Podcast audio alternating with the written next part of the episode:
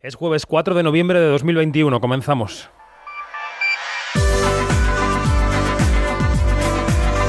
Quinótico, cine, series y cultura audiovisual con David Martos. Onda Cero.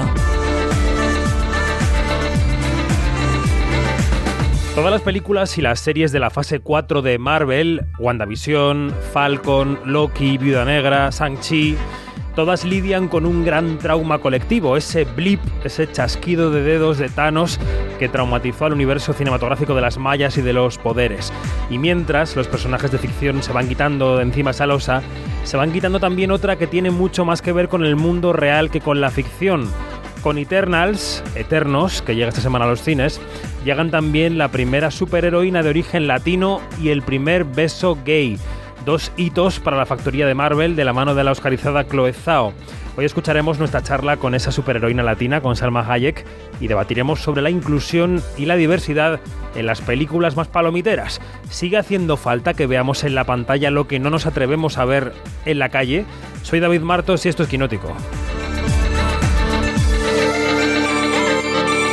Quinótico, Onda Cero. Comenzamos los Quinóticos de noviembre, un mes que se presenta muy intenso en cuanto a estrenos. Hoy hablaremos de unos cuantos, pero antes, noticias. Quinótico, lo que tienes que saber. Ya dijimos la semana pasada que David Noriega se cogía fiesta, así que hemos engañado a Alberto Vandenbrucke. Buenos días. Hola, buenos días, David. Te dejas engañar fácil, ¿eh? Yo también te digo que hay que poner el listón un poco más alto. Pero quiero, yo, yo es que quiero mucho a Quinótico, no lo puedo evitar. Nada, pues todo por Quinótico. Oye, octubre se ha cerrado por primera vez desde hace décadas como el mes del año con mejor taquilla en Estados Unidos. No era difícil por la pandemia, todas las estadísticas están desvirtuadas. Y las culpables de estos números son Sin Tiempo para Morir y Venom 2 Habrá Matanza.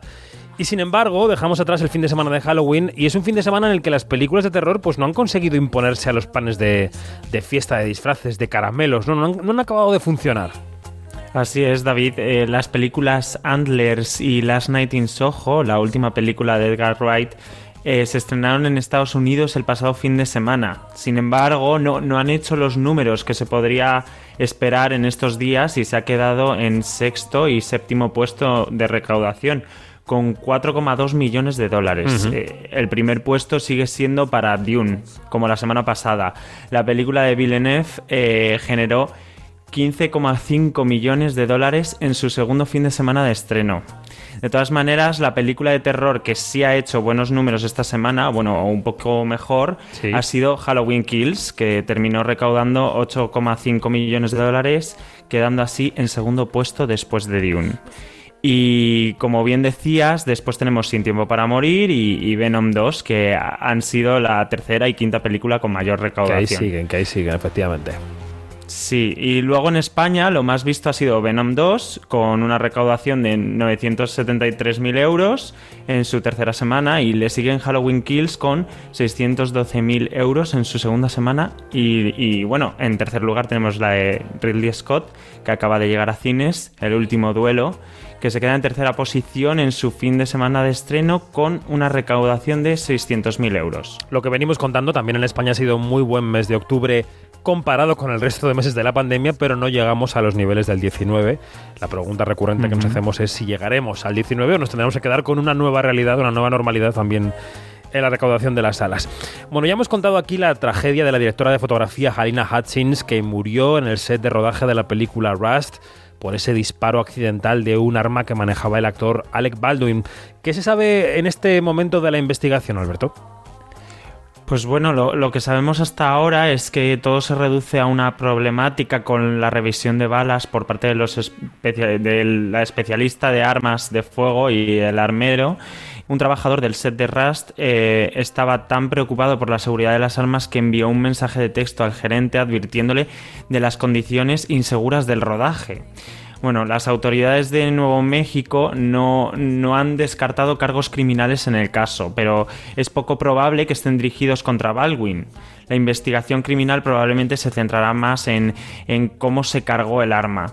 Los expertos legales dicen que probablemente no será responsable de, de, sostener el arma cuando se disparó, pero que podría tener responsabilidad como uno de los productores de la película que es. Sí, hace unos días eh, podíamos escuchar al propio Alec Baldwin. What has to happen now is we have to realize that when it does go wrong and it's this horrible catastrophic thing, some new measures have to take place. Rubber guns, plastic Más allá de toda la crudeza de su conversación con los cámaras en plena carretera al lado de su mujer que estaba grabando con el móvil cómo se desarrollaba la conversación, y de las preguntas carroñeras, hay que decir, que hacían algunos medios de comunicación, pues Baldwin dijo que evidentemente no puede revelar ningún detalle de la investigación y que apuesta más firmemente que nunca por el control de armas en Estados Unidos. Bueno, más cosas. Aquí seguimos muy de cerca en el programa La carrera de Ana de Armas. Lo último que sabemos de ella es que podría protagonizar el spin-off de John Wick. Sí, qué maravilla, David. Sí.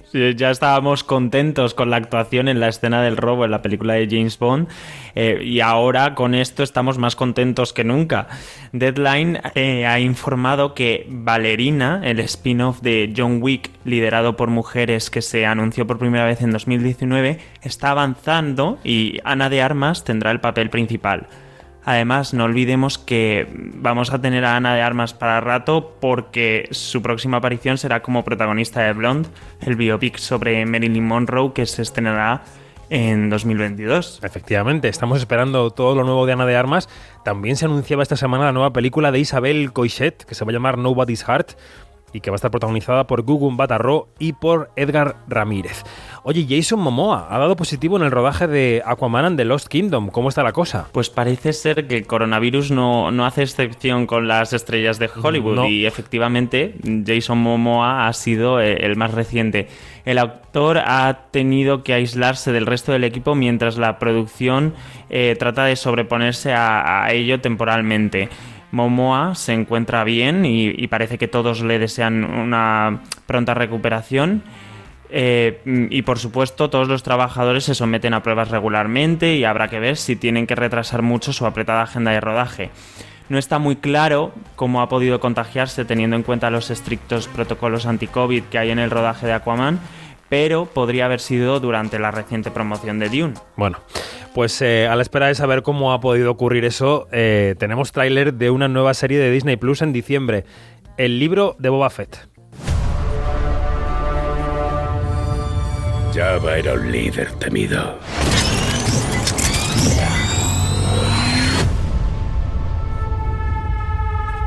Yo seré un líder respetado.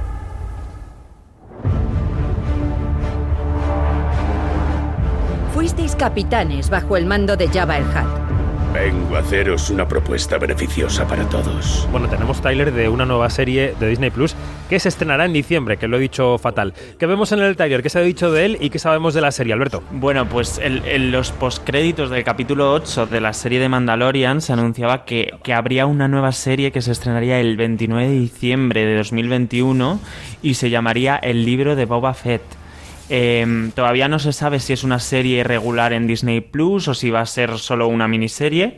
Lo único que sabemos es que Boba Fett y Fennec Sand eh, se han aliado y conocen bien el negocio de los mercenarios. El tráiler deja caer muchas cosas, pero a la hora de la verdad no revela, no revela nada. Sabemos que Boba Fett no es un cazarrecompensas, pero sí un mercenario y que Fennec Sand continuará trabajando con él. Lo que sí es oficial, aparte de la fecha y del estreno de los capítulos que, serán los miércoles, es que la serie está ambientada dentro de la línea del tiempo de, Mandalorian y que explorará el pasado de Boba Fett desde eh, el Imperio contraataca. Bueno, pues deseando también verla. Estamos llenos de deseos en este Lo que tienes que saber. Y con el arranque de noviembre hemos tenido que lamentar la desaparición del director y guionista Javier Muñoz. Sí, desgraciadamente el realizador de Sicarius y guionista de El Crack ha fallecido el pasado 1 de noviembre de un repentino ataque al corazón en su domicilio madrileño. El cineasta de 54 años de edad había escrito también los guiones de dos films dirigidos eh, por Josécho San Mateo, La semana que viene sin falta y Atasco en la Nacional actores que han trabajado con él, como Carlos Santos o Miguel Ángel Muñoz, se han encargado de recordarle a través de sus redes sociales. La verdad es que era un tuitero súper activo y que siempre daba alegría a las redes sociales, a esto que llamamos el film Twitter, así que nuestro pésame para la familia y los amigos de, Javier Muñoz. Alberto, gracias, quédate por ahí, ¿eh? que después tenemos que contar algunos estrenos de la semana Aunque Por aquí me quedo. Quédate, quédate. Aunque vamos a dedicarle el observatorio a uno de esos estrenos.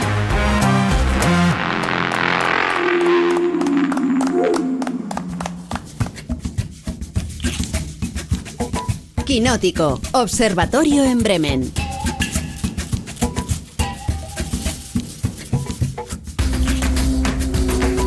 Este jueves en el Observatorio de Quinótico nos vamos a centrar en el gran estreno de la semana, un estreno hollywoodiense, un estreno palomitero, muy esperado porque se ha retrasado con esto de la pandemia, pero que ya está aquí. Saludamos a Janina Pérez Arias, que nos escucha como siempre desde Bremen. Jani, buenos días. Hola, buenos días. ¿Qué tal? ¿Todo en orden? Muy bien. ¿Tú? Todo muy bien, todo muy bien. Bueno, y hoy regresa a la arena del Observatorio de Quinótico nuestro compañero del diario El País, Eneco Ruiz Jiménez. ¿Qué tal? Buenos días. Hola, buenos días. Pues muy contento de estar aquí otra vez, sí. Muy bien, y nosotros de recibirte.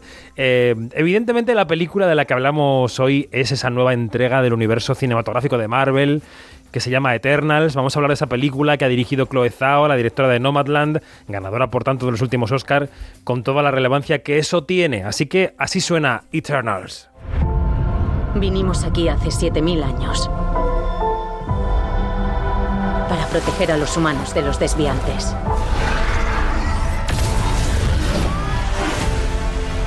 ¿Por qué no ayudasteis a combatir a Thanos? O en guerras o en cosas terribles a lo largo de la historia.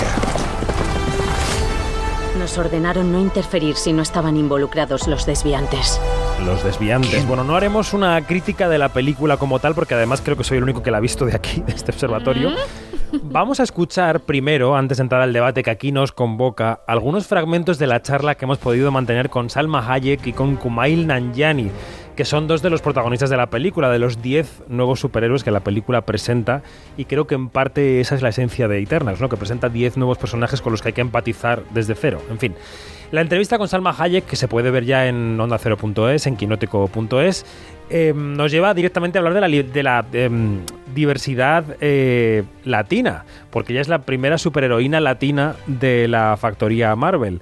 Aunque la primera pregunta que le hacíamos a Salma es, oye Salma, eh, Marvel aquí pone por delante un contrato que hay que firmar con sangre para no decirle a nadie, ni a tu vecina, ni a tu panadero, ni a tus hijos, que vas a trabajar con Marvel. Claro, todo es súper secreto. Y le hemos dicho, Salma, ¿tú cómo llevas eso del secretismo de Marvel? Y esto nos ha respondido. Tú sabes cuando, cuando los hijos te, te- te ven como que no entiendes nada porque tú no eres cool y ya estás muy vieja y no entiendes nada de lo que está pasando.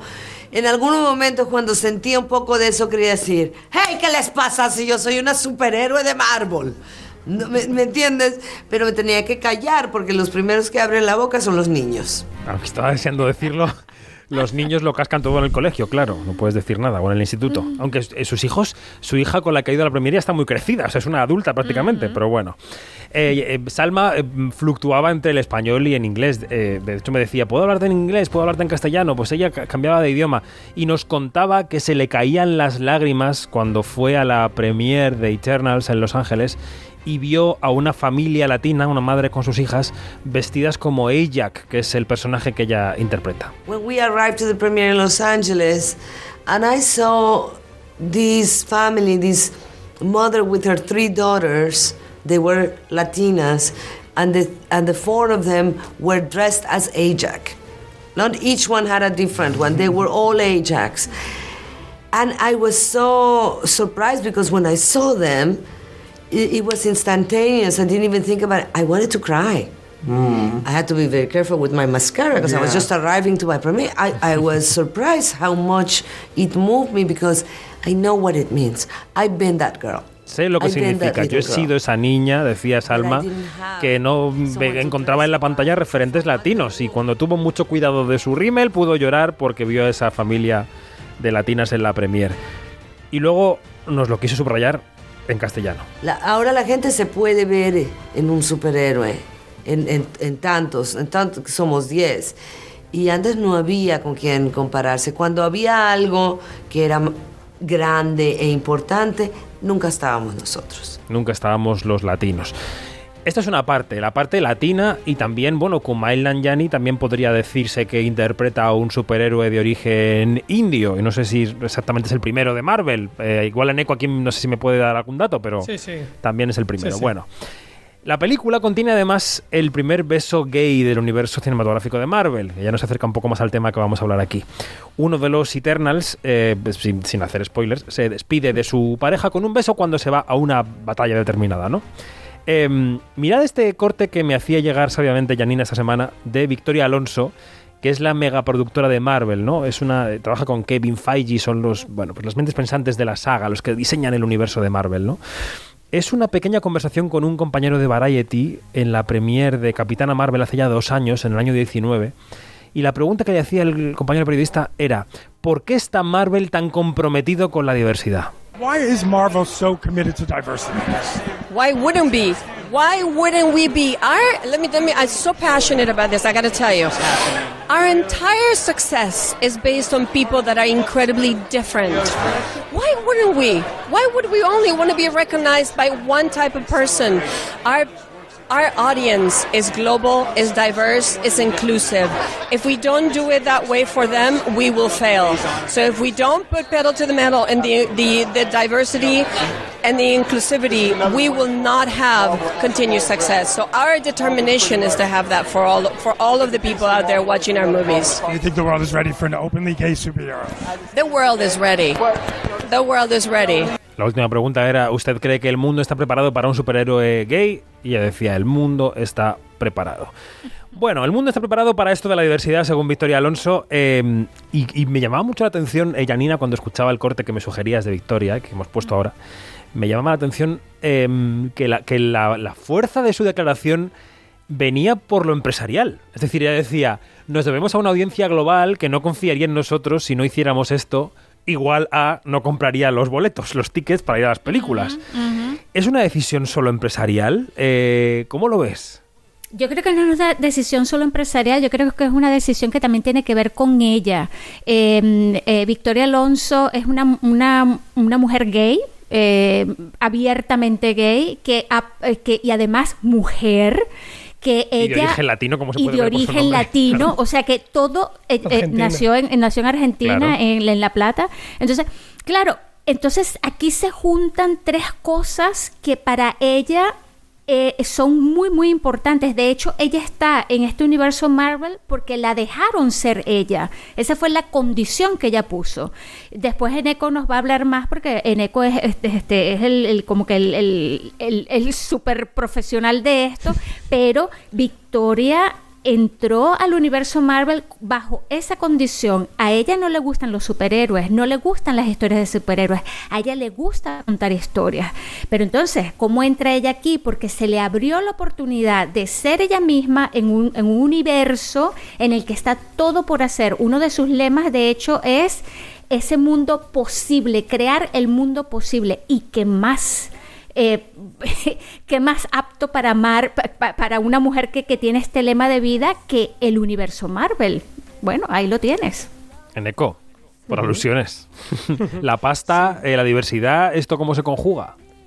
Hombre, pues eh, no, se, no tiene por qué ser contradictorio una cosa con la otra, ¿no? Es lógico que hoy en día tenga un sentido empresarial porque al final son cosas que en la sociedad ya están legitimadas desde antes de que lleguen las películas o los cómics y por eso luego los cómics o las películas se atreven con ello y, y buscan ese público, pero por otra parte también son las miradas de los propios autores, al final son autores que, que solo tienen en su día a día. Hablaba estos días con un autor eh, gay estadounidense de cómics que es Anthony Oliveira, me decía, es que es más extraño hoy en día ver un mundo un mundo como este de más de 10 años, de 26 películas, que no tiene ni un solo gay, que, que tenerlos. No es más político eso. Estos días que ha habido tantas quejas de si están mezclando política con los cómics, cosa que por otra parte se ha hecho siempre, porque los cómics nacieron para eso.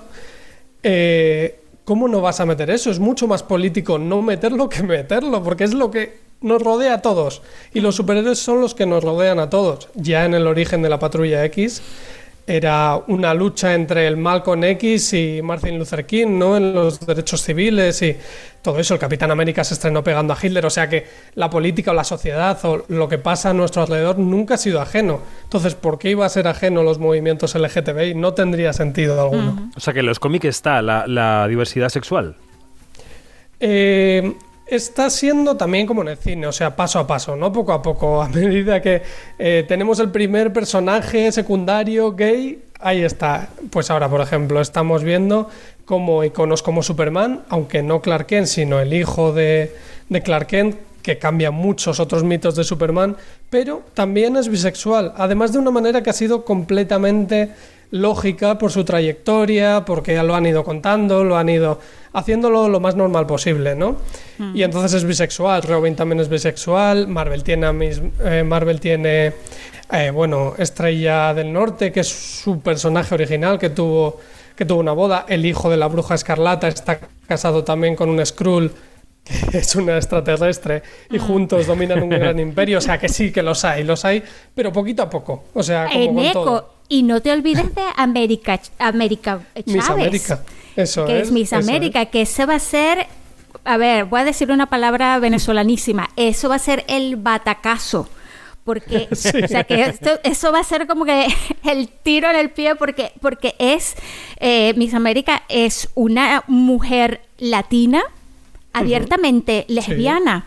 Sí, y además superhéroe. Y Superpoderosa, además. Y superpoderosa, de- exacto. De pasar de, un, de una dimensión a otra. La vamos a ver en Doctor Extraño 2, esa película en la que va a estar todo el mundo. Y bueno, y Loki, el mismísimo Loki, dijo, Así que, dijo que era bisexual, no que había estado con hombres, cosa que es lógica, porque los dioses de siempre, o sea, los verdad. dioses de la mitología Es griega, verdad.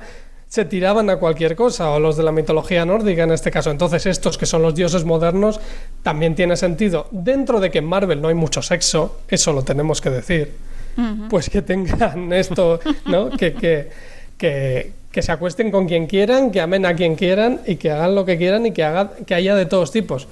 Ni Por siquiera hay parte, muchísimos si es besos, ¿no? En Echo. no, no, sobre todo en cine. En, en los cómics sí. Ajá. Porque Spider-Man al final es más un culebrón que una historia de superhéroes. Siempre lo ha sido. Entonces sí que hay los besos. Pero, ¿Qué ibas a decir?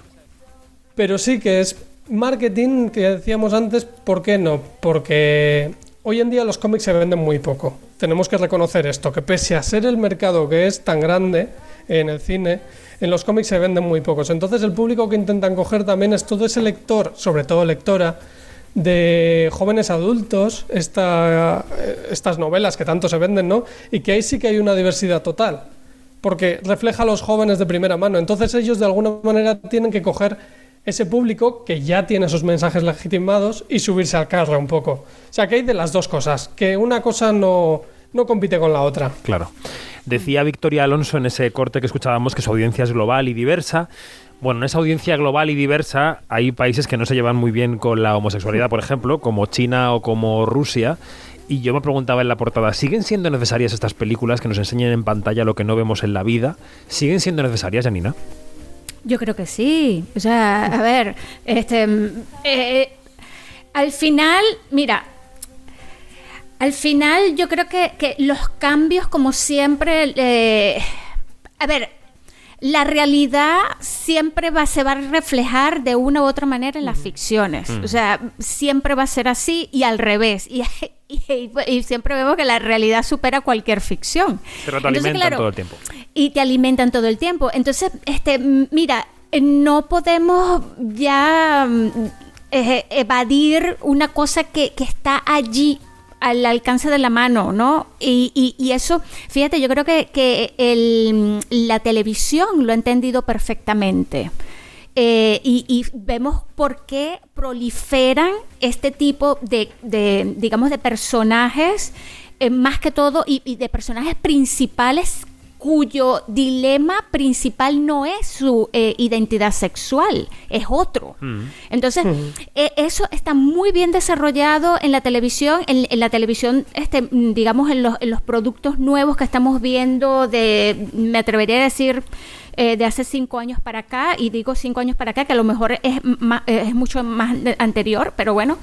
Eh, y claro, y esa, y, y- y sin timidez y con, y con una osadía bastante, digamos, nota- notable. Y yo creo que el cine va a tener que, de- y el cine de superhéroes va a tener que dejarse de esto. Y bueno, vemos muchísimo de, de este, de esta timidez, ¿no? Porque vemos, por ejemplo, eh, un ejemplo muy, muy es el, el de la Guerra de las Galaxias. Que esto es, o sea, a ver, todos esperábamos con el, el- la última que, que fue el ascenso de Skywalker, esperábamos como que, que JJ Abrams hiciese como que algo más. Y ese beso gay allá atrás, en tercer plano, porque ni siquiera fue en verdad. segundo plano. Sí, sí. O sea, eso fue un bofetón eh, Sí. desde el punto de vista, digamos, de, de- de seguidora de, de esa saga y, y- y- y que claro, que, que, oye, no, te, no, no puedes esperar más. Eh, ¿Por qué eso? Y, y no me digas que, que, eh, que porque era, fue lo único que te permitieron hacer. No. Son Fue- fue- migajas, ¿no? Eso, son migajas, son migajas y que, y que tú dices, oye, mm, Bueno. eh, ¿qué es esto? Tú has mencionado Star Wars, que es un rinconcito del imperio Disney, como Marvel, que es otro rinconcito, como toda la parte de Fox, que es un rincón un poco más amplio. Pero Disney, Disney, lo que viene siendo Disney, no sus compras recientes, sino Disney, es un caso aparte.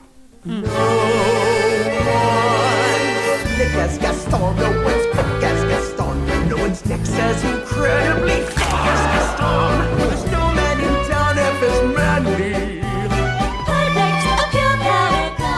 Hubo muchísima especulación con la Elsa de Frozen que fue completamente desmentida.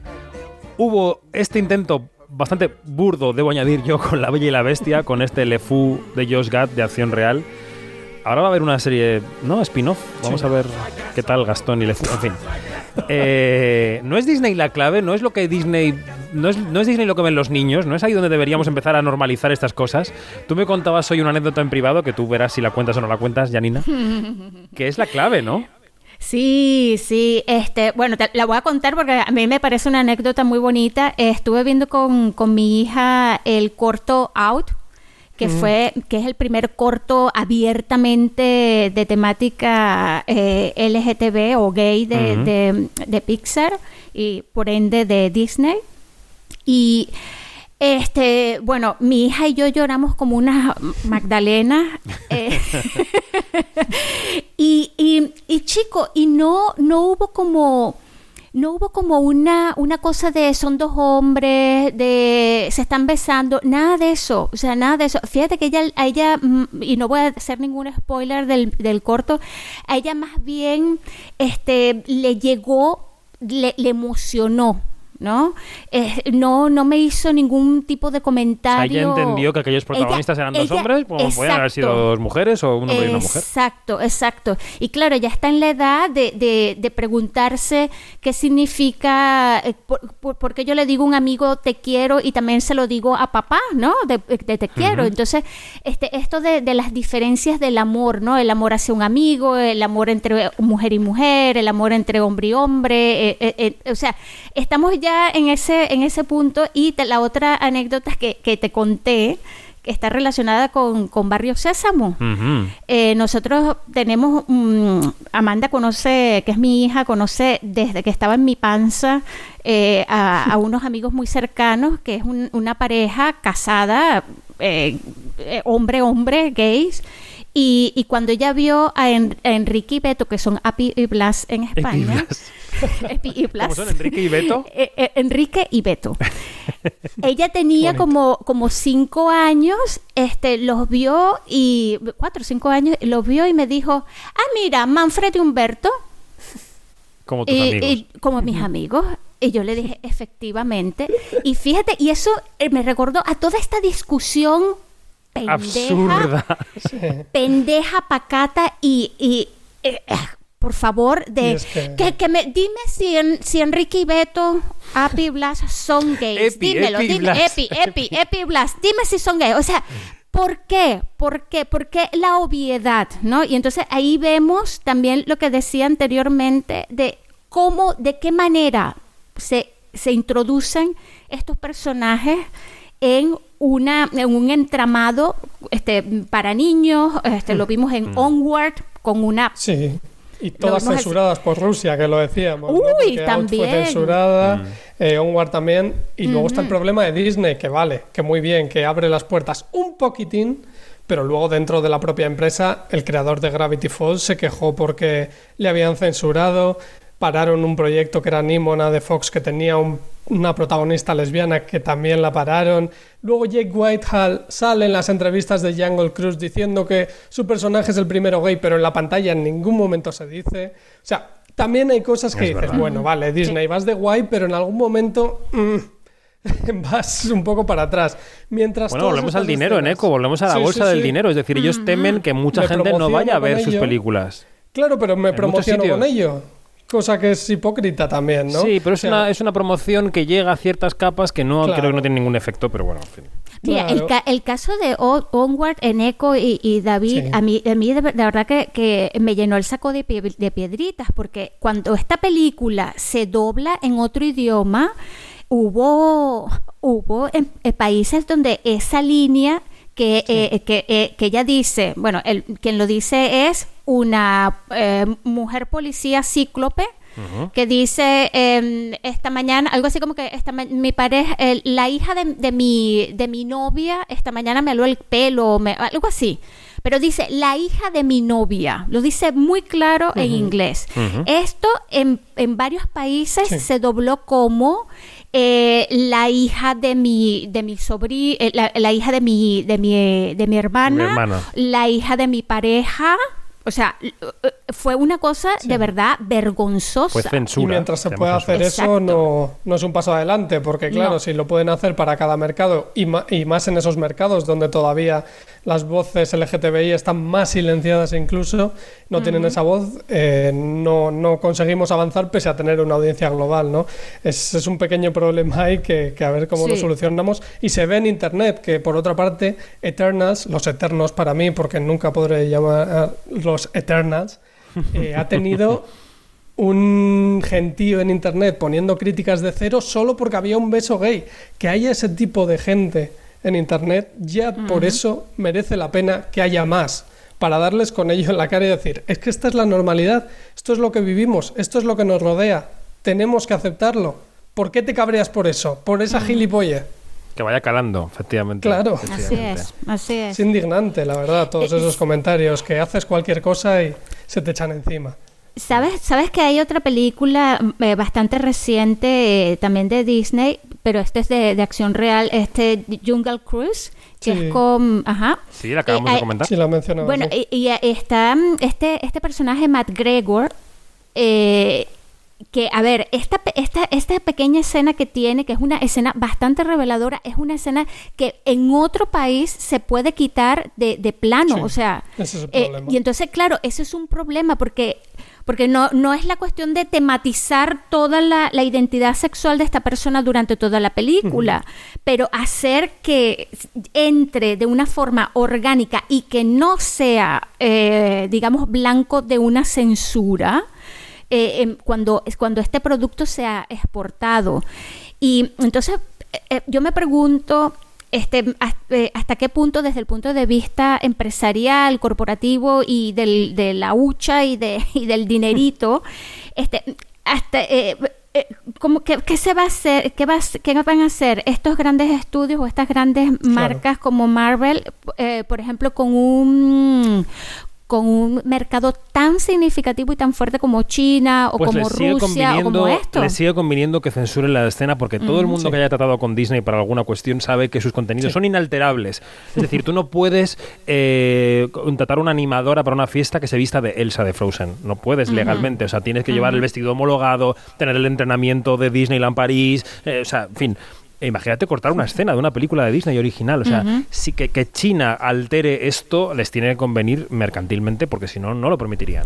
Sí, juegan Sí. ese doble Tienen juego. inspectores en todas partes. Sí, ellos lo pueden cortar y para los demás será queerbait que llaman, ¿no? Lo de Elsa, Claro. lo de Dory, incluso en Buscando a Nemo, que también se habló, porque Sí. además el, el DeGeneres, o sea, siempre se ha jugado con esto y de ahí nacen también un montón de fanfics en internet Sí. que, que son claramente queer porque eso es lo que otro público quiere, ¿no? Entonces al final contentando a los dos públicos, al chino cortando, pero yo creo que como decía Victoria Alonso, va a llegar un superhéroe Marvel protagonista que sea gay, porque porque tienen que seguir dando cosas nuevas también. Cuando Marvel lleve 20 años, igual que con Capitana Marvel era la gran promoción, su primera eh, protagonista Femenina. mujer, o con Black Panther eh, su primer protagonista negro, pues llegará el momento Claro que va a llegar, lo que pasa que es muy poco a poco. Bueno, pues eh, en un ratín llegarán los estrenos a Quinótico, el resto de estrenos de la semana, pero quería aprovechar el final de este observatorio para comentar con vosotros dos películas que hablan sobre cine. Es metacine puro y duro. Una de ellas es la ganadora de la Espiga de Oro en la Seminci de Valladolid. Se llevó el premio el fin de semana pasado. Se llama Last Film Show y cuenta la historia de un niño que se enamora de las películas en un viejo cine de la India y que luego asiste a su desmantelamiento. 오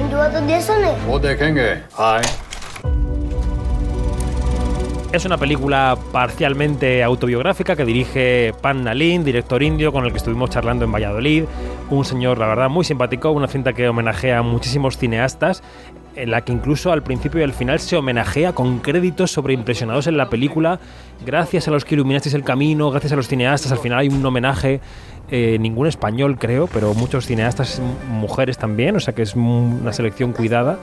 Y le preguntábamos a Pan Nalin eh, por qué, por qué había decidido sobreimpresionar este homenaje a todos los directores importantes y directoras que consideraba la historia del cine. Y nos respondía esto.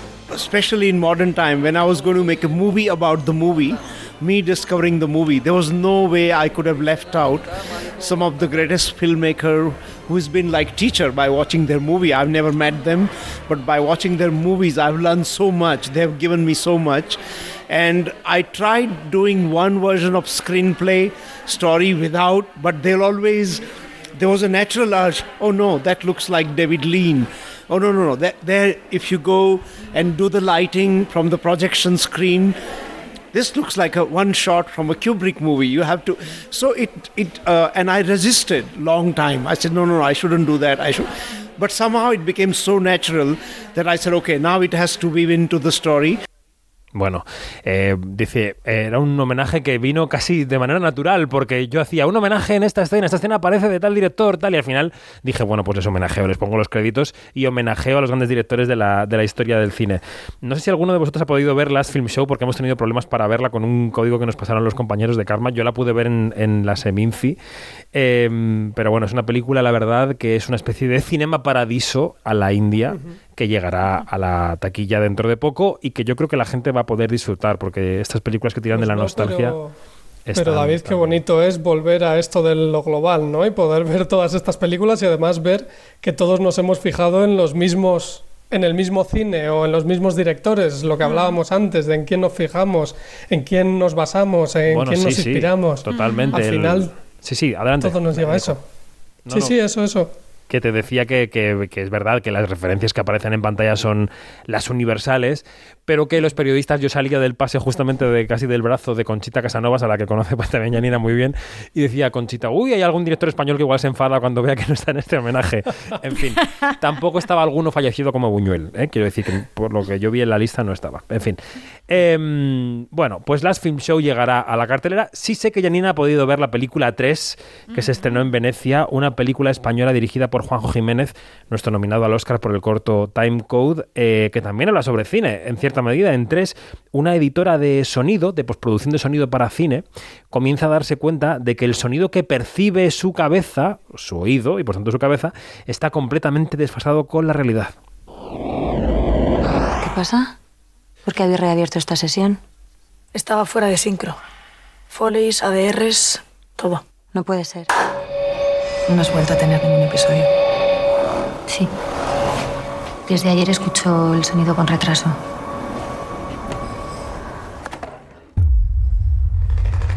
Quinótico.es podéis escuchar la charla que mantuvimos en Venecia con Juanjo Jiménez y con Marta Nieto, la protagonista, que relacionaba así la película con la pandemia que afortunadamente vamos ya empezando a dejar atrás. Tiene algo muy realista, y más después de la pandemia, ¿no? Que es que uno no, no- no encuentra armonía con lo de alrededor y a veces te enrocas y te empeñas en que está todo bien, está todo bien y te vas dando contra la pared porque no hay comunicación o no hay sincronía o sintonía.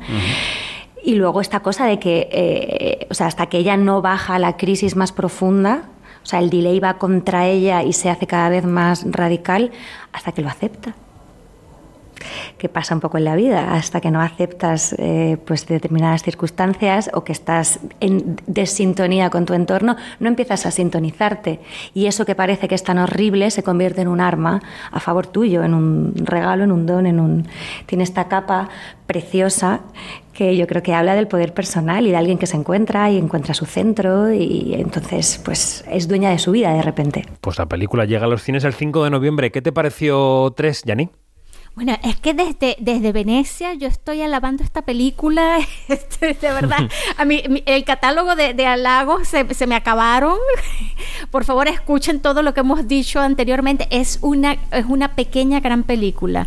Eh, ya desde, desde, eh, desde las, las tres líneas que, que la describen, es una cosa que, que tú dices, yo tengo que ver esta película. Y, y cuando la ves, no te- esas tres líneas no le hacen justicia, porque de verdad que te crea un estado de, de ansiedad, de, o sea, te metes en la película y además Marta Nieto, Dios mío, Marta Nieto. ¿Verdad, Eneco, que, que luego, más allá de que te guste o no la película, a Yanina tenían que contratar a las distribuidoras para, para hacer Os gancho? iba a decir, no sé si siempre me acabáis dejando con ganas de ver más películas, que suele pasar esto, ¿no? El cine te lleva Pues, más cine. Y Si este programa hace eso con los oyentes y las oyentes, ya tenemos la misión cumplida. Bueno, pues eh, debate sobre la diversidad. Hemos hablado de la película ganadora de la Seminci de esta 3 que llega a los cines el 5 de noviembre, mañana viernes. Así que ya os despido, chicos. Janina Pérez Arias, Eneco. Ruiz Jiménez. Hasta la próxima. Un abrazo. Hasta la Pues un próxima, un abrazo, chicos. Adiós, adiós a los dos. Nosotros seguimos repasando estrenos de la semana porque el cine español indie, además de tres, nos guarda para este viernes una película más. Además de tres, como decimos, estrena Josefina, que ha pasado por varios festivales. El debut en el largo de Javier Marco, que es el ganador del Goya al mejor corto por A la cara, es la historia de una mujer y de un hombre a los que la vida hace coincidir en una cárcel, no diremos por qué. Ninguno de ellos está preso, o quizás sí, no sé, que lo revele la película o la charla que vamos a mantener ahora con sus protagonistas. Escuchamos cómo suena Josefina y enseguida saludamos a Emma Suárez y a Roberto Álamo. Quinótico, la entrevista. Hola. Tengo una llamada de este número. Sí, mira, eh, yo soy el que te ayudó ayer en el autobús.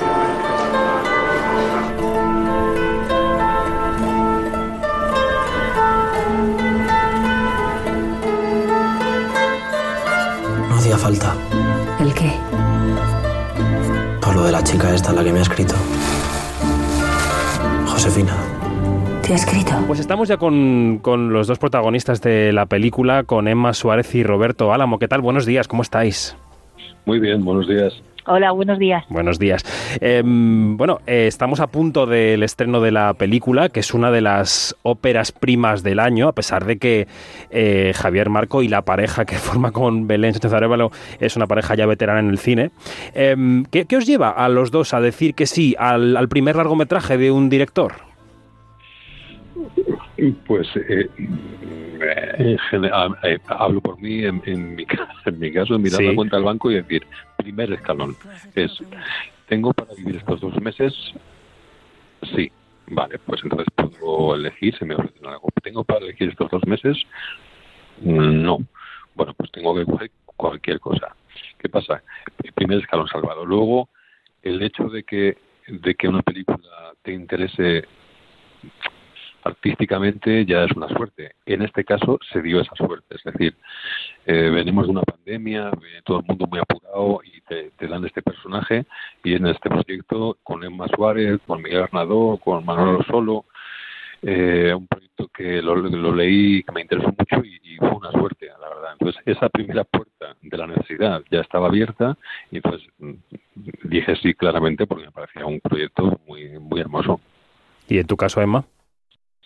Bueno, a mí me llamaron, eh, es un proyecto que viene desde hace años, hace como tres años que este proyecto estaba ya eh, por ahí pululando y luego vino la pandemia, se quedó ahí mm, parado, eh, estábamos eh, buscando financiación y es un guion que ha tenido muchísimos cambios. Obviamente yo estaba deseando hacer esta película, deseando que, que se levantara y, y, y, y, y, por supuesto trabajar con Roberto, que además era la primera vez que trabajábamos juntos.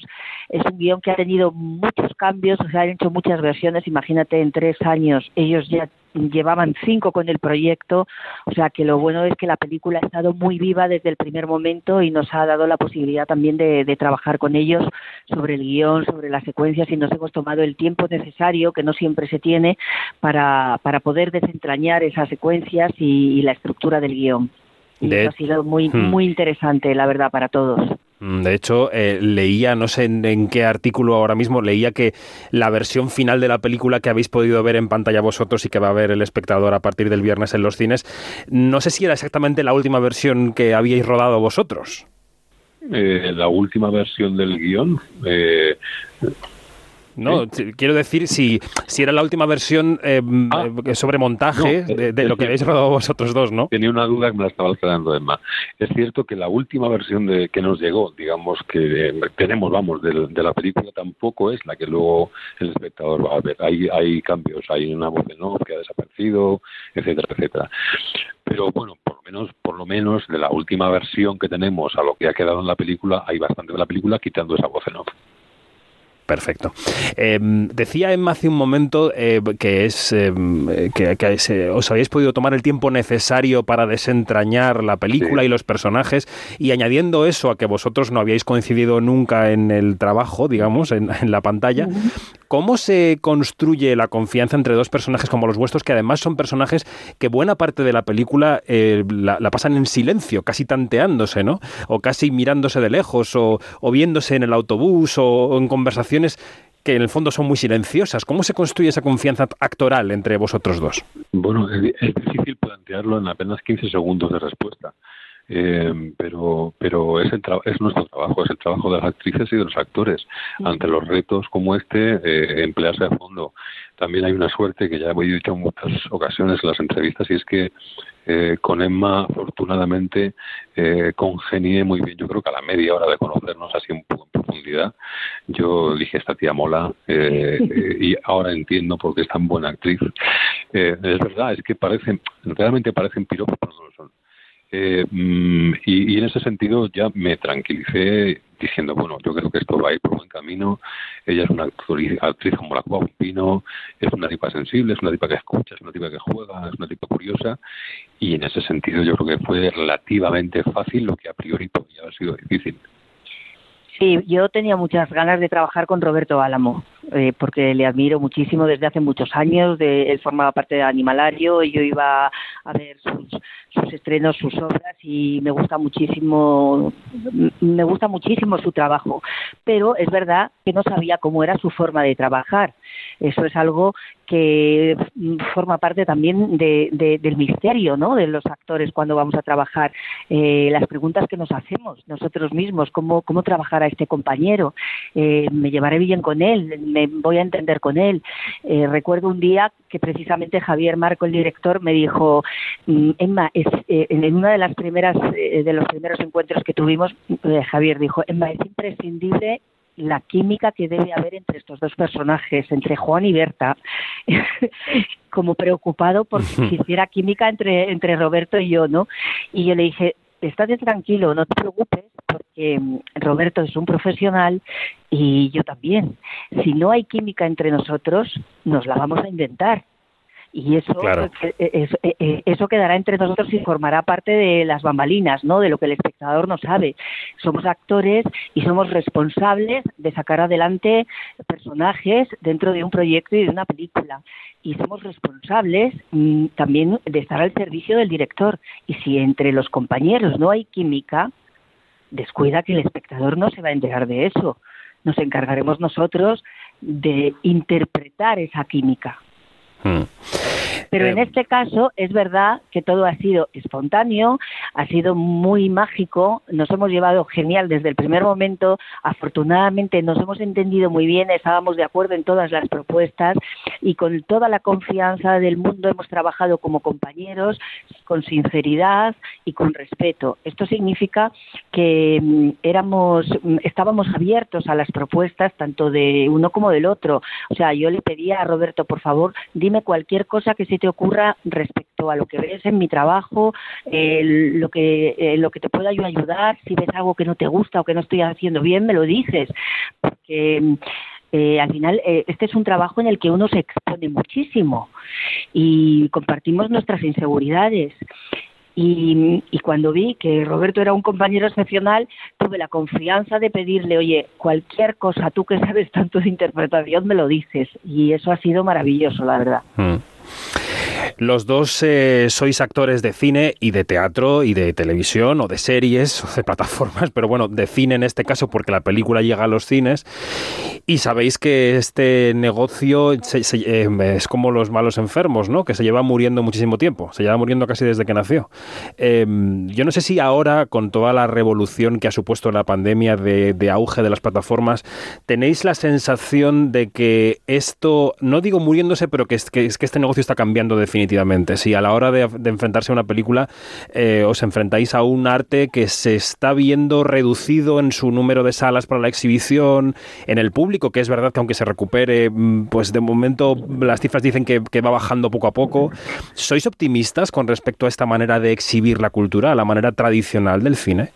Yo diría, yo, yo no, eh, yo no, no diría si soy optimista o pesimista. Yo diría que soy intento ser realista en el sentido de que Internet está y no se va a ir.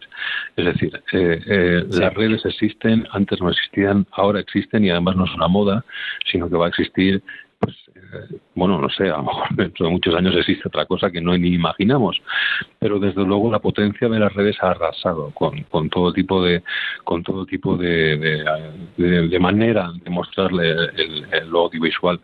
Y en ese sentido tenemos que, que, que arreglárnoslas, o sea, es imposible, no podemos pelearnos con eso, no no debemos pelear o gastar tiempo en eso.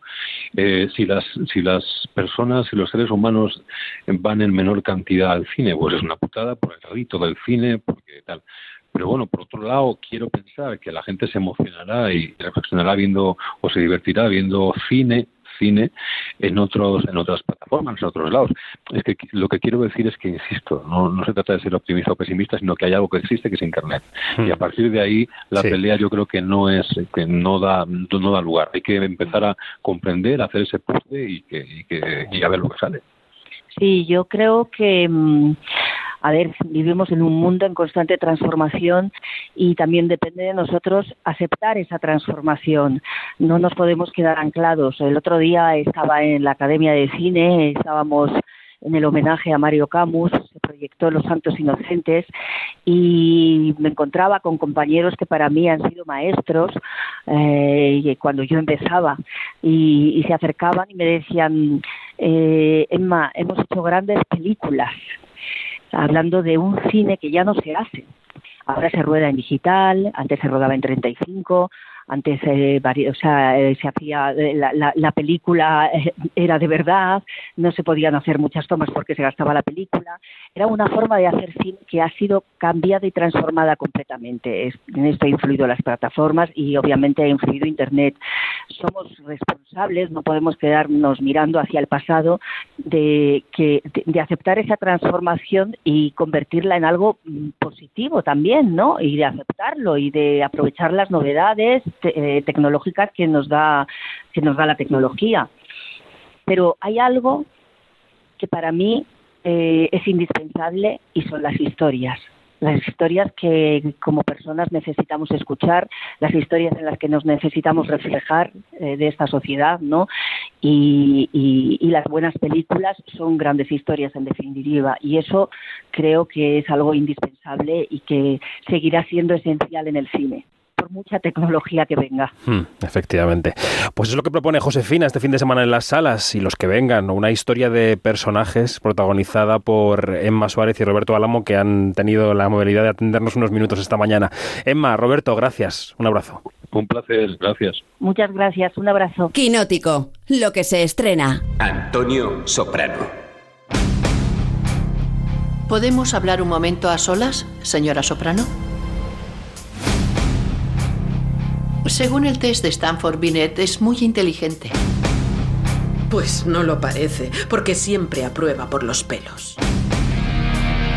Ya, porque no se esfuerza, pero es listo. Según puede verse en los resultados, es un líder. Tengo que confesarte, Alberto Van den Broeke, sigues por ahí, ¿no? Aquí estoy, aquí estoy. Bueno, tengo que confesarte que estoy viendo ahora Los Soprano. No había visto esta serie. La estoy viendo ahora, voy por la segunda temporada. ¿Tú la has visto? No, no, yo no la he visto tampoco. Bueno, pues te la recomiendo. Hay que ponerse al día. Me está encantando. Pero esto que suena es la esperadísima precuela de Many Saints of Newark o en su tradición, en su tradición, no, en su traducción española, Santos Criminales. Oye, ¿cómo se ha cocido esta película? ¿Quién está detrás? ¿Quién actúa? Bueno, pues evidentemente se ha cocido con el visto bueno de David Chase, el creador de Los Soprano, que está negociando con HBO Max una serie ambientada en este universo, por cierto. Y bueno, los personajes que creó Chase regresan a la pantalla, en este caso a la grande, y lo hacen con una conciencia, con una coincidencia, perdón, que, que no lo es tanto. Michael Gandolfini, el hijo del fallecido James Gandolfini, interpreta en su juventud al personaje que su padre hizo mundialmente conocido en la edad adulta el mítico Tony Soprano. Bueno, los amantes de Los Soprano tienen una cita este fin de semana con Santos Criminales y los amantes del cine japonés no se pueden perder La Ruleta de la Fortuna y la Fantasía. Eso suena erótico. ¿Verdad que sí? ¿Cómo has estado?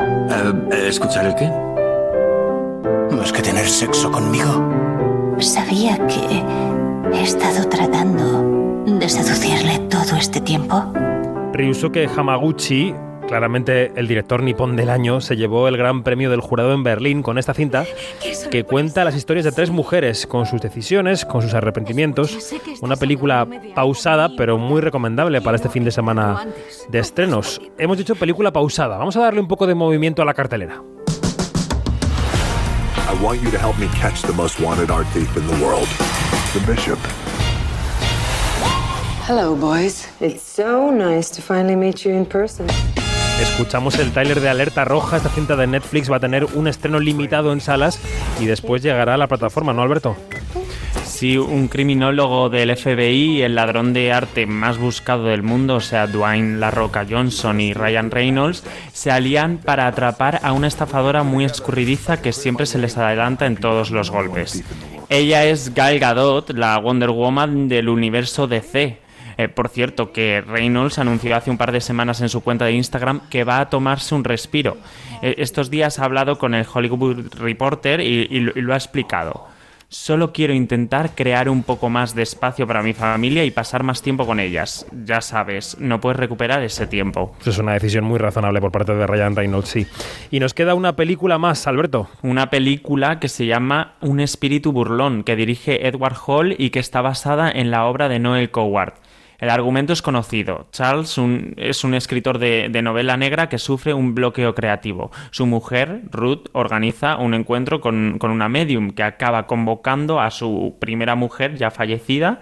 Y, bueno, en el reparto están eh, Emilia Fox, Dan Stevens, Isla Fisher y Dame Judy Dench.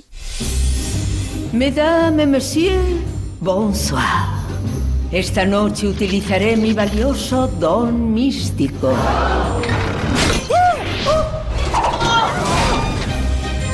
Desearía una sesión privada en mi casa. Este jueves aprovecharemos el poder de la luna llena. Perfecto. Madame Arcade es un fraude, tú mismo lo dijiste. Será una inspiración soberbia para mi nuevo guion. Bueno, esto en cuanto a cines, y esta semana llega a Apple TV Plus la última película de Tom Hanks, que tiene una relación muy fructífera con esta plataforma. La película se llama Finch. It all happened so fast. There was a solar flare. Goodbye crops and food, goodbye everything. Esta película, Alberto, la dirige Miguel Sapochnik, ¿no? Sí, exacto, que, ha estado detrás de episodios de Juego de Tronos y de True Detective y, y como dices, es una nueva incursión de Tom Hanks en Apple TV Plus después de, de Greyhound de Enemigos Bajo el Mar. Finch es un ingeniero que sobrevive a un cataclismo solar refugiado en un búnker junto a su perro y construye un robot para que cuide de su mascota cuando él ya no pueda hacerlo. Ese robot está interpretado por Caleb Landry Jones. Y ya solo nos queda hablar de dos series que llegan a dos plataformas distintas. Una es Cardo, creada por Claudia Costa Freda y por Ana Rujas, y protagonizada por la propia Ana Rujas, que llega este domingo 7 de noviembre a A3 Player Premium. En Territorio Ficción, nuestro programa mensual sobre series en A3 Series, entrevistamos este domingo a Ana Rujas. Y otra serie de la que hablamos enseguida, aunque ahora te despediré, Alberto, es Historias para no dormir, que es una adaptación de cuatro de las historias de Chicho Ibáñez Serrador para Televisión Española. Las concibió para Televisión Española hace medio siglo. Los directores encargados de actualizar esos capítulos son Rodrigo Sorogoyen, Paco Plaza, Rodrigo Cortés y Paula Ortiz, que ya nos espera al otro lado del teléfono. Alberto, gracias, un abrazo. Gracias, hasta luego. Adiós, escuchamos cómo suena Historias para no dormir y enseguida saludamos a Paula Ortiz. Verán una puerta, puertas que se abren lentamente o de golpe. Me refiero a la vieja puerta que daba paso a Historias para no dormir. Al que me ha pasado una cosa muy rara, ¿vale? Llámame si puedes, ¿vale? Alberto es delicado siempre. Vaya, mírame, mírame, mi amor. Me estoy hundiendo, cariño. Todo está en tu cabeza, Adrián. Es un hombre. Ahora solo tienes que sacarlo fuera. Paula Ortiz, ¿qué tal? Buenos días. Hola, buenos días, ¿cómo estáis? Muy bien, ¿cómo estás tú? ¿Cómo estás a punto de estrenar esta, esta tu historia para no dormir? Bueno, pues muy contentos. Yo creo que estamos todos muy contentos y deseando saber si realmente eh, causamos insomnio o no. Oye, em, ¿para ti Chicho Ibáñez Serrador era una referencia antes de que te llegara este proyecto? Pues para mí, Chicho Ibáñez Serrador, claro, es una de las figuras pioneras de la televisión en España. Para mí era más el Chicho del 1, 2, 3, no tenía Claro. tanta memoria sobre un poco su, su maestría en el terror, que es algo anterior, con todas las historias para no dormir o con, o con sus películas, y lo descubrí más tarde. A Chicho narrador y, a narrador, y al Chicho narrador fantástico y con ese con esa valentía lo descubrí ya cuando cuando ya me empecé a interesar. Claro. Y al, y al descubrir las historias de terror de Chicho, eh, ¿qué, qué director o qué creador o qué mente te encontraste detrás? ¿Cómo era lo que hacía Chicho? Claro, pues es que para mí, cuando además eh, al adentrarnos específicamente en historias para no dormir, empecé a visionar de nuevo, había visto alguna, pero empecé a visionar de nuevo todas las historias para no dormir, lo que me di cuenta es que había una colección de relatos de todo tipo de terrores y todo tipo de mundos fantásticos que iban desde las adaptaciones literarias británicas y cuentos al estilo de Hitchcock presenta hasta realmente terrores mucho más únicos, más hispanos, más áridos, más, más, eh, mucho más reconocibles de nuestra identidad, que creo que es algo que es muy difícil, que ha hecho muy poca gente y que desde luego Chicho fue el que abrió camino. Y cuando te plantearon a ti hacer esta historia para no dormir dentro de este grupo de historias que estrena Amazon esta semana, eh, ¿tú qué pensaste sobre, sobre tu propia relación como directora con el terror? ¿Te sentiste eh, preparada para hacer terror? ¿Era un género que te había interesado, que te había eh, cautivado en algún sentido? ¿O dijiste, bueno, pues un reto porque esto no lo he hecho nunca? Pues, pues ambas cosas. Como espectadora, a mí el terror siempre me ha gustado, especialmente me ha gustado mucho, tanto en el cine como en la literatura, el ámbito fantástico. Yo he leído muchísima literatura fantástica y he visto mucho cine fantástico y probablemente es ese es el terreno de la fantasía el que a mí más me atrae para poder habitar o devolver un reflejo del mundo real. Es lo que me parece el mayor reto de, de lo que hacemos nosotros, tal y como yo lo entiendo. Entonces, claro, sí que de pronto, a pesar de que yo no había navegado estas aguas, poder adentrarme en un relato fantástico, con tintes de terror, con tintes de thriller, me obligaba a mí de pronto a manejar pulsos y a manejar volantes que nunca había que nunca había manejado. Claro, claro. Entre las cosas de un aprendizaje muy fuerte para mí. Eh, bueno, tu historia es el asfalto, es una historia que además yo creo que muchos tenemos en la cabeza, aunque no hubiéramos nacido cuando Chicho, cuando se emitió por primera vez, pero bueno, que todos hemos visto repuesta y tal, o en, o en alguna reproducción digital, y has contado como protagonista con Dani Rovira y también con, con Inma Cuesta como su, como su chica, como su mujer. Eh, ¿cuál, es, ¿Cuál ha sido el reto? El reto, no sé si el reto ha sido el reto técnico, el reto de, de intentar eh, hacer creíble ese hundimiento progresivo en el asfalto. El reto ha sido más interpretativo porque tenías que trabajar con Dani esa, esa progresiva angustia. ¿Dónde ha estado el reto de, de este capítulo? Mm, pues, pues como tú lo has dicho, en realidad la, el hundimiento era doble.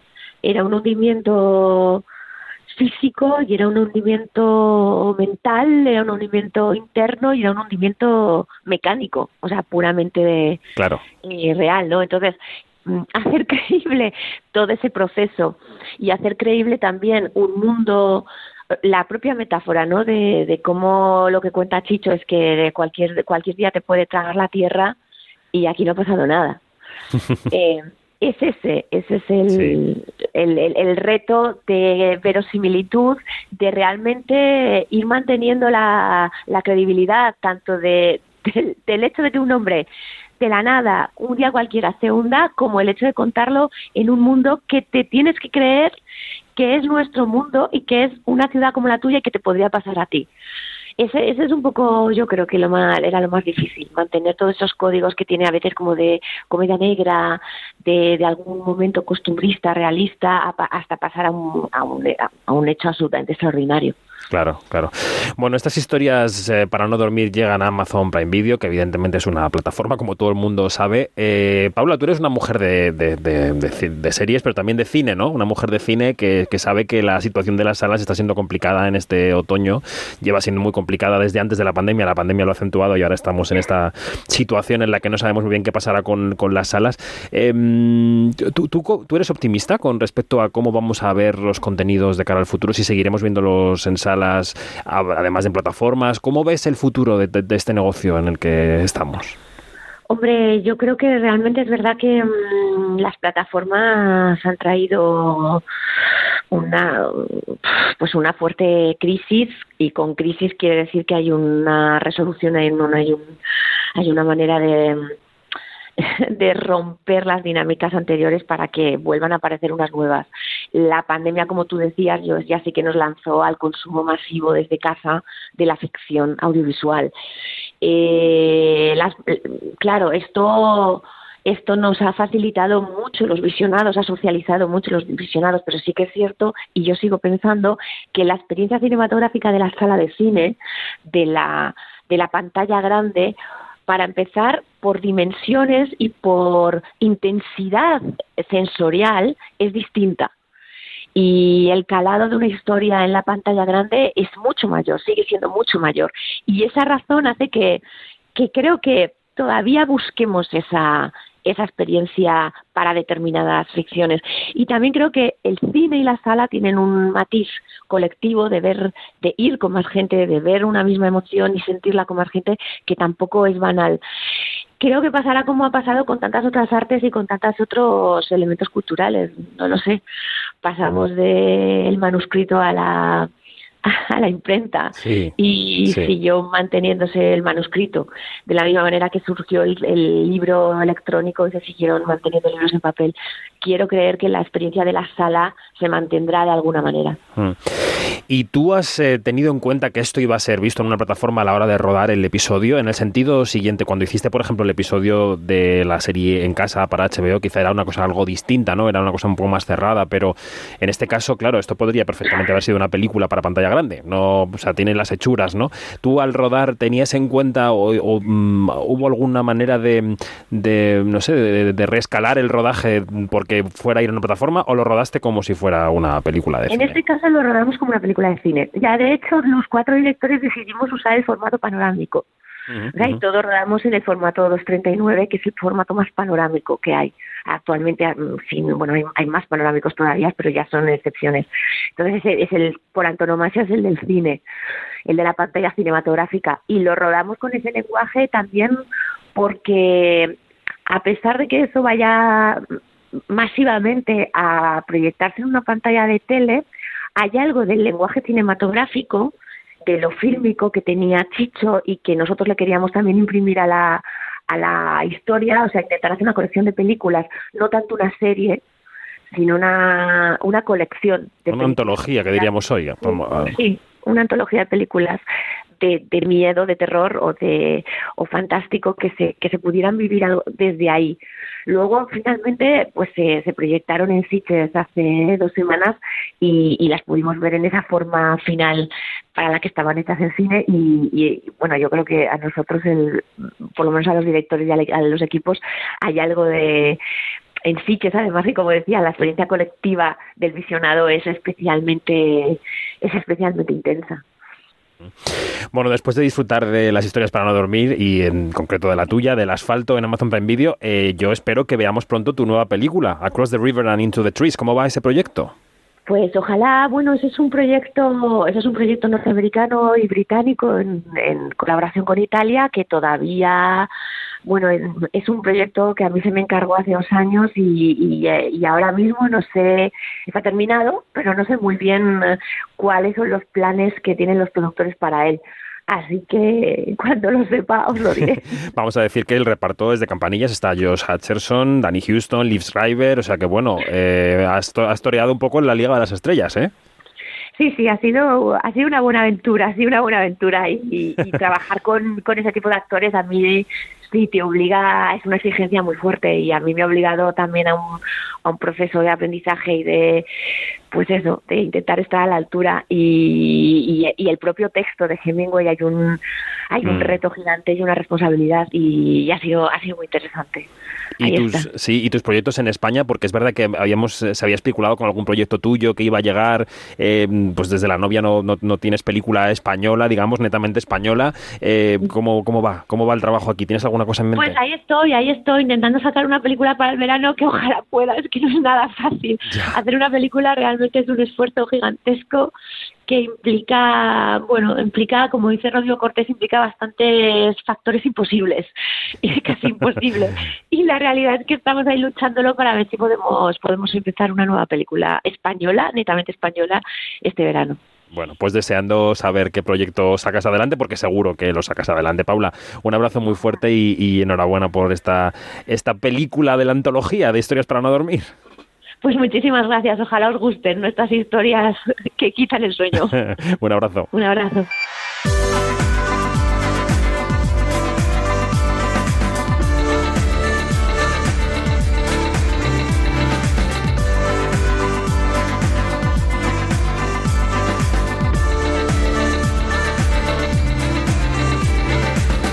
Pues lo dicho, nos vamos. Más información en nuestras redes sociales donde somos arroba quinótico y en nuestra página web quinótico.es, la primera con K y la segunda con C. Gracias Javi de la Torre por estar a los mandos de la dirección técnica. Este fin de semana estaremos en el arranque del Festival de Cine Europeo de Sevilla. La semana que viene os contaremos cómo va. Adiós.